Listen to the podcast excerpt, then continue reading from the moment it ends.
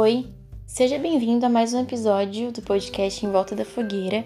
Esse é mais um daqueles episódios em que eu simplesmente sento e começo a falar. Então, espero que vocês gostem desse formato. E é isso. Bom podcast.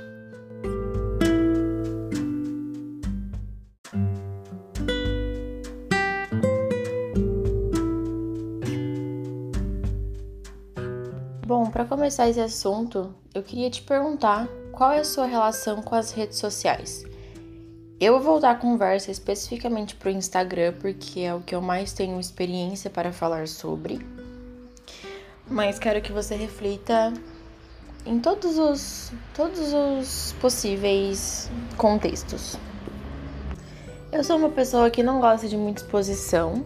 Há um tempo atrás eu, eu tenho me adentrado mais nessa questão do introvertido.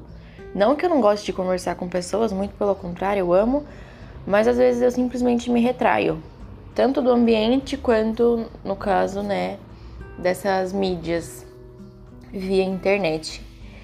E já tentei ah, algumas vezes fazer essa exposição, sabe? Não, não necessariamente para expor a Bia em essência, mas para mostrar algo que eu achava que era válido compartilhar, para mostrar alguma ideia, alguma coisa que eu achava que fosse influenciar alguém de forma a melhorar a vida da outra pessoa.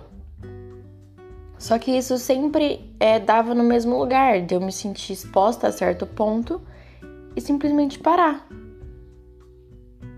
E já me falaram várias vezes: nossa, faz isso, mostra isso porque, poxa, muito legal isso que você faz, é, essa sua rotina, muito legal, inspira muito.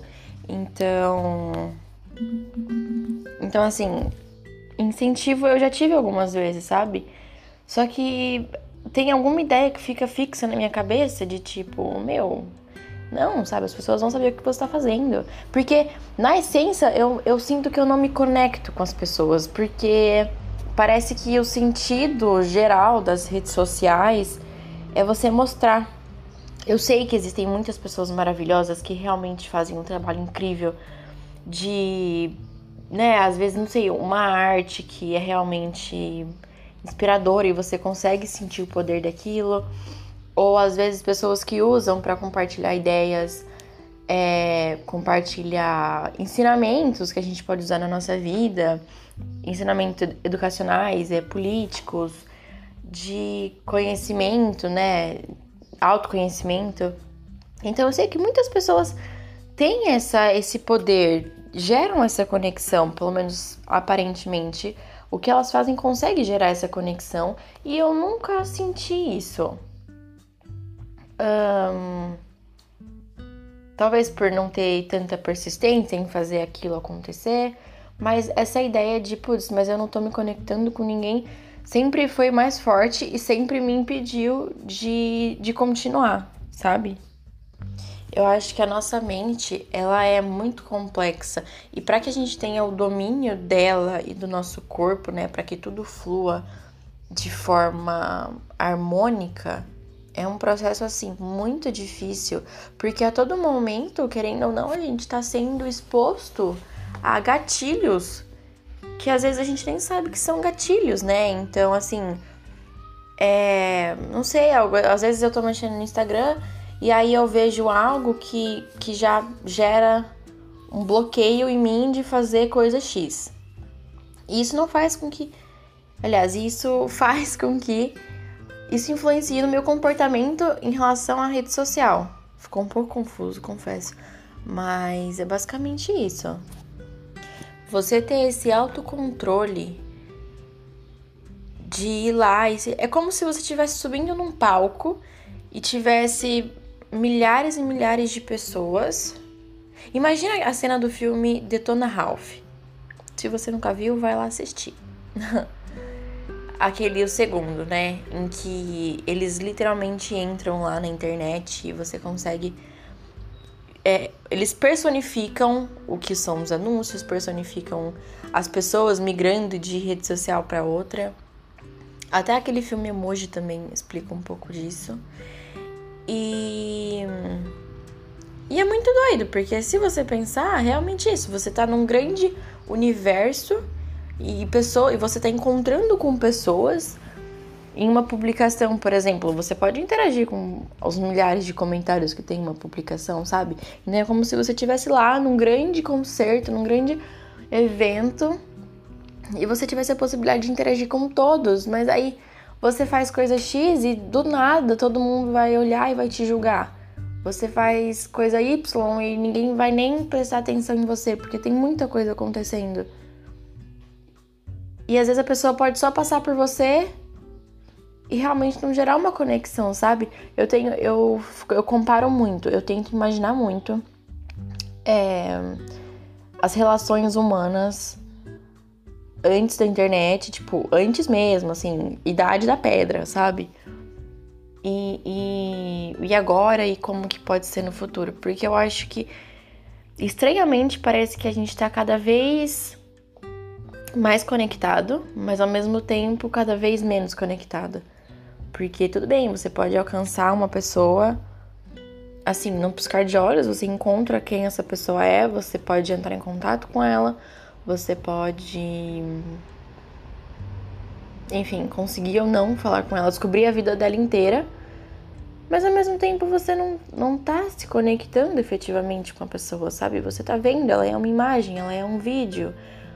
Às vezes parece que a gente não enxerga que é um ser humano atrás.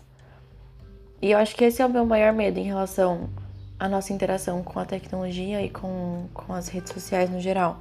Parece que é desumano, parece que não sei, eu tô com esse pensamento de que simplesmente não é real.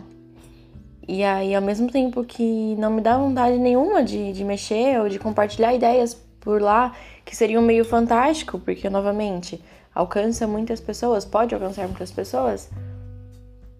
Ao mesmo tempo que eu tenho essa vontade, eu penso, putz, mas eu vou ser só mais uma pessoa. Mas, putz, ninguém vai se conectar comigo. E às vezes às vezes a gente almeja por essa conexão justamente pela falta dela no nosso dia a dia.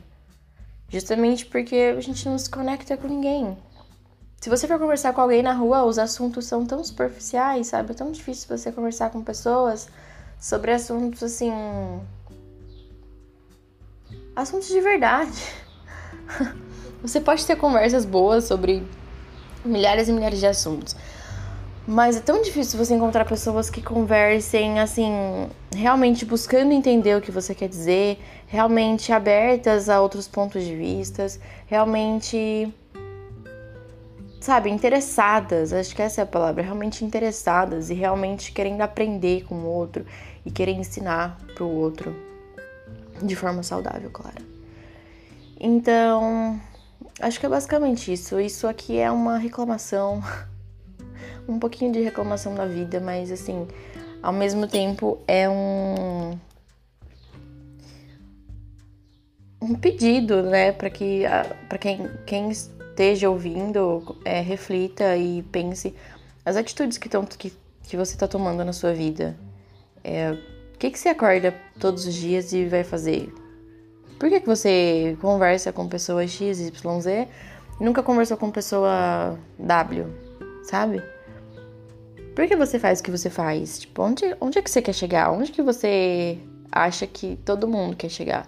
Porque o que eu penso. Não, calma, outra coisa, só pra, só pra fechar. O que eu penso é que, por exemplo, a gente se divide em grupos. Um, se eu trabalho numa empresa, eu vou, contribu eu vou contribuir para aquele grupo de pessoas alcance o objetivo final, que vamos supor que seja vender produto aleatório, produto X. Ok, eu vou interagir com essas pessoas, eu vou fazer ações em conjunto com essas pessoas para alcançar meu objetivo. Bacana. O que eu acho que a gente não para pra pensar é que a sociedade é a mesma coisa, sabe? Tipo, a gente é um grupo de pessoas que tá aqui vivendo em conjunto, independente de religião, independente de, de nacionalidade, raça, cor, gênero, enfim. Nós somos um grupo de pessoas que está aqui em conjunto em busca de algo comum. Mas o que é esse algo comum? Porque ao mesmo tempo que a gente busca por coisas individuais, a gente está contribuindo direta e indiretamente para um objetivo maior, que a gente não sabe o que é. No caso, aparentemente a gente tá destruindo o mundo, tá? Esse é o nosso objetivo, sabe? Então, acho que é isso. A gente tem que parar mais para pensar o que a gente tá fazendo individualmente, como, como isso afeta o nosso coletivo. E. E é. Começar a viver de forma não automática. Essa foi a reflexão do dia. E é isso. Até a próxima. Tchau, tchau.